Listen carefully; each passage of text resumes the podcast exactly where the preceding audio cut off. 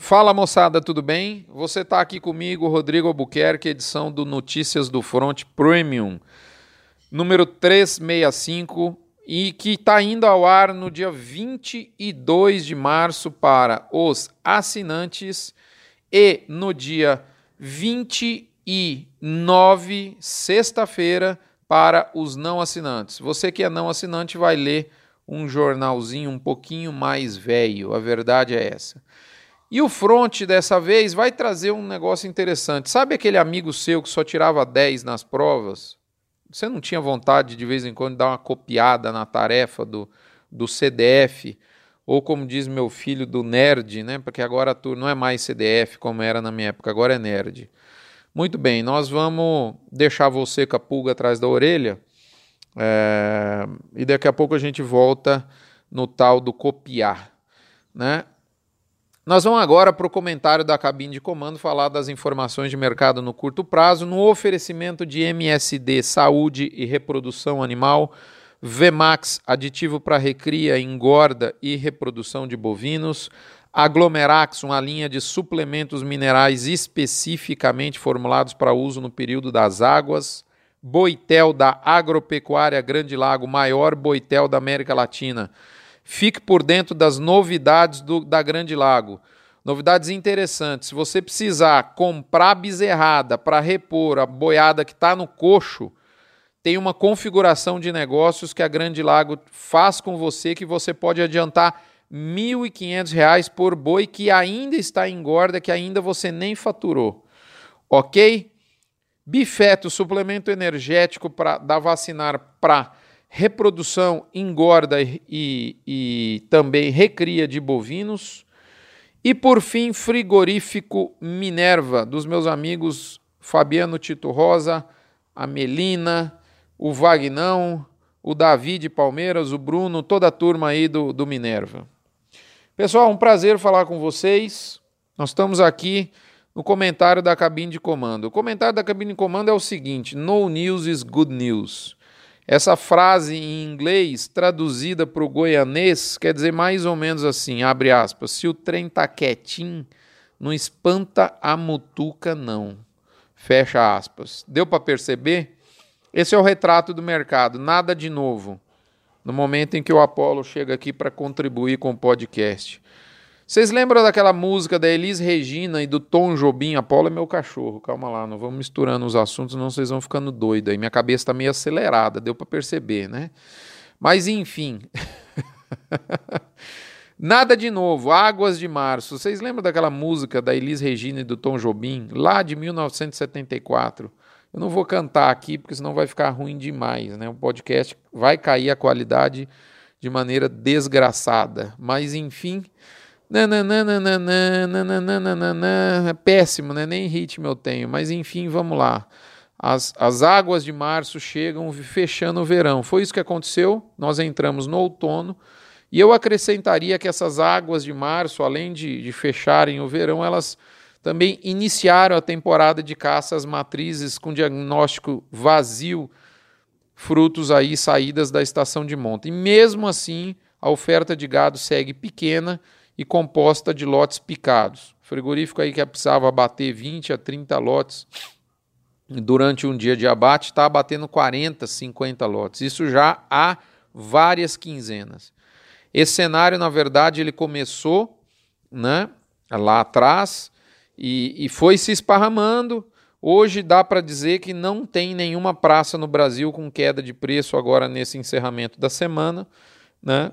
o que dá para é, é, significar, é, o que, melhor dizendo, o que significa dizer que nós temos aí uma oportunidade para proteção de preço no final da safra. Daqui a pouco até eu vou fazer um podcast com o Leandro Bovo sobre isso. Você que é assinante vai pegar o trem no estalo da pipoca. Você que não é assinante já provavelmente vai ter passado essa oportunidade no mercado.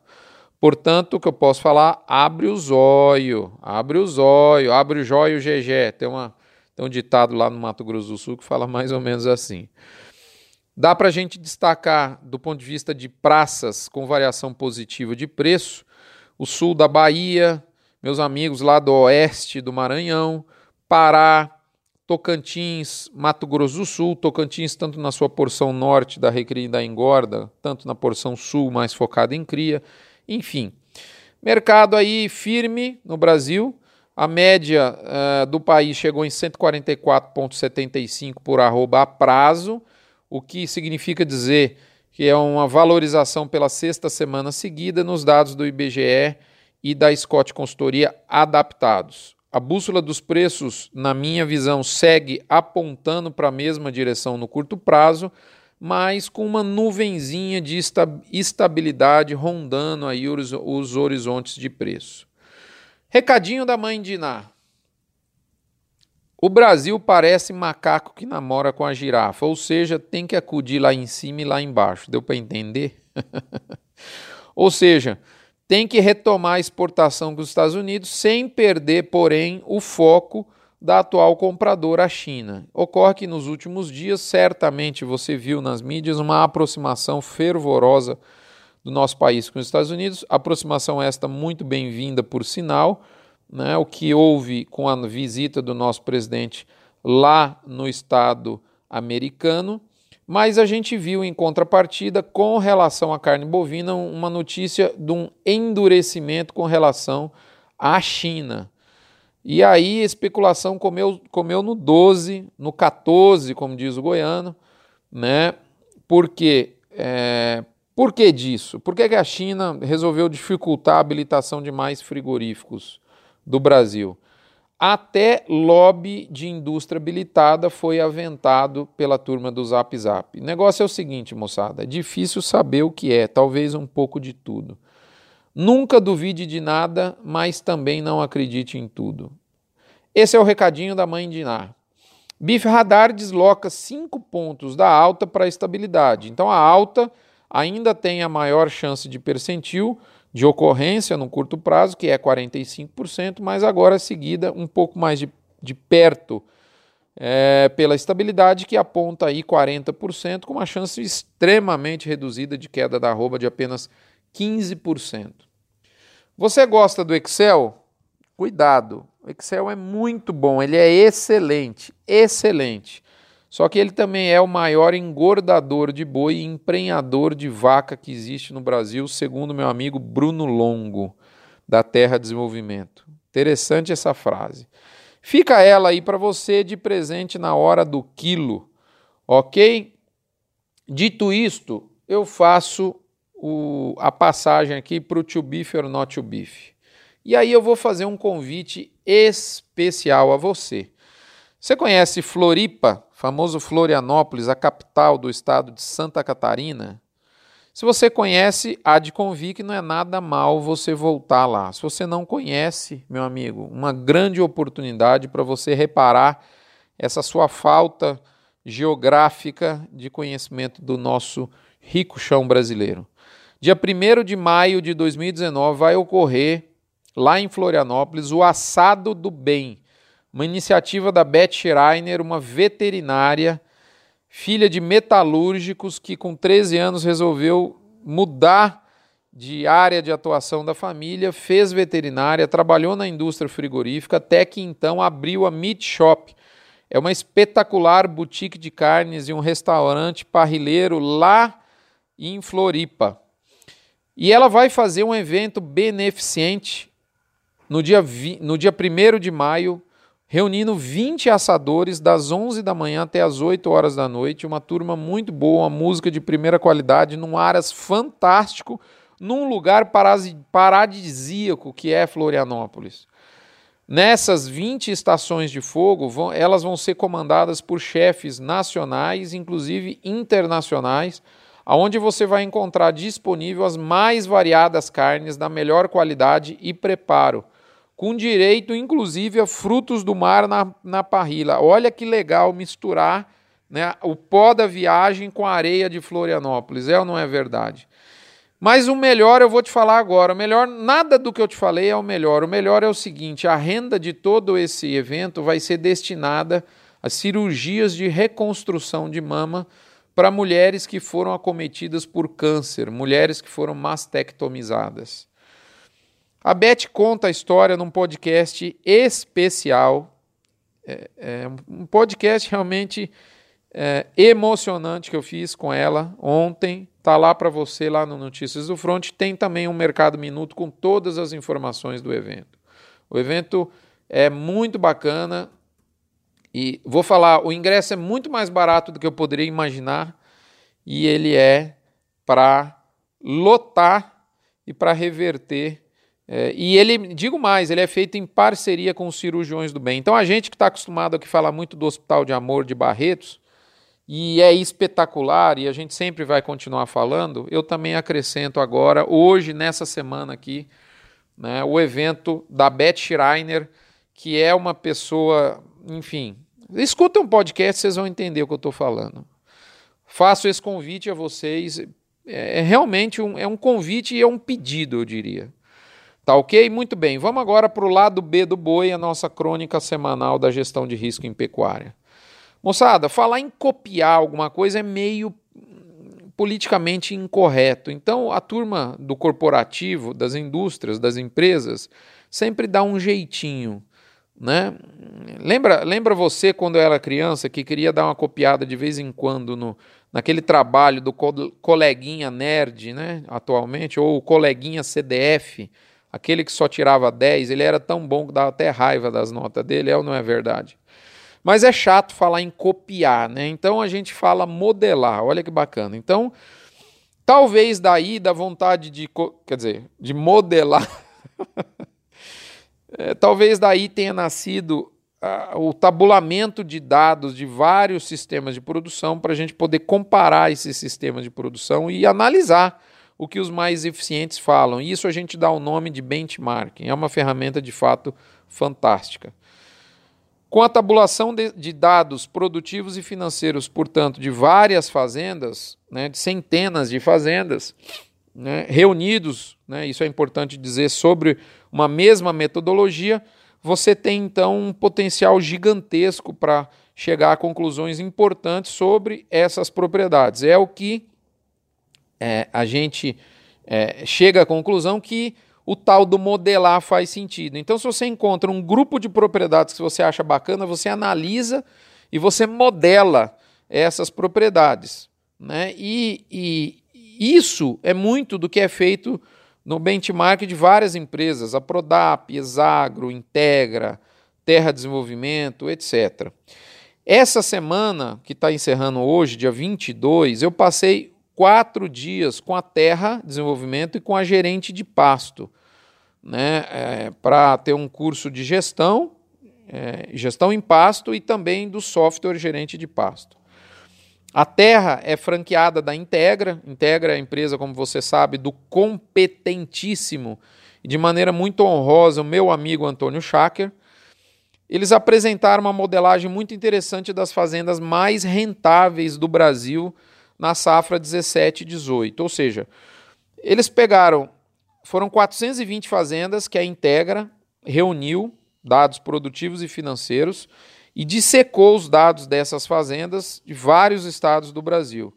E eles fizeram uma análise do que, que essas fazendas tinham de comum do ponto de vista de atitude do dia a dia.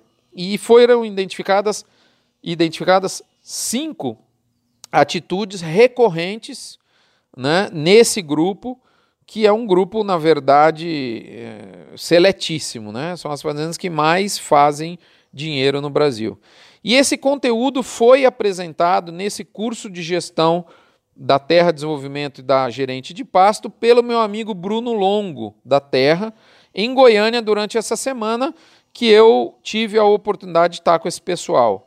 Agora, na última quarta-feira, ocorreu, né, no dia 20 de março, mais exato. E eu trouxe aqui um resumo com o que eu aprendi desse, de, dessas cinco é, é, atitudes que nós vamos modelar. Ou seja, você pode copiar para sua fazenda. Mas copiar fica chato, então vamos falar.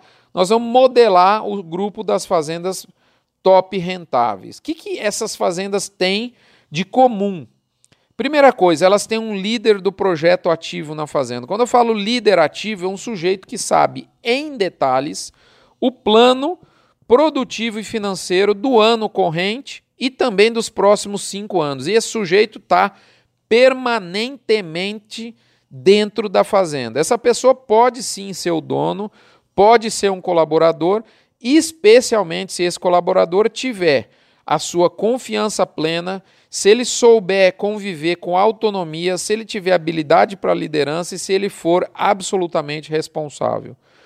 Em 56% das fazendas top rentáveis, o líder né, do projeto, o líder ativo, ele não é o dono. E neste caso, dá para perceber que é uma pessoa, é um colaborador bom pra cas... Bom, você entendeu, né?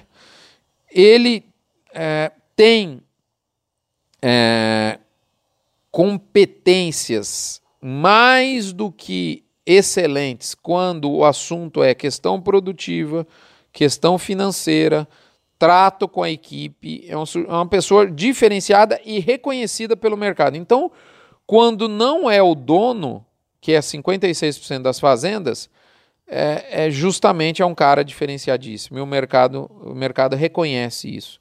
Agora, não se engane, mesmo tendo esse colaborador líder, o peso do dono continua tendo uma preponderância fundamental na definição do êxito ou não do projeto. Afinal de contas, a caneta mais pesada continua sendo a caneta do dono.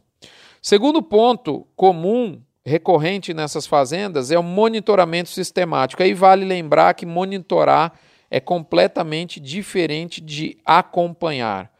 Monitorar exige uma gestão painel de controle, não uma gestão caixa preta.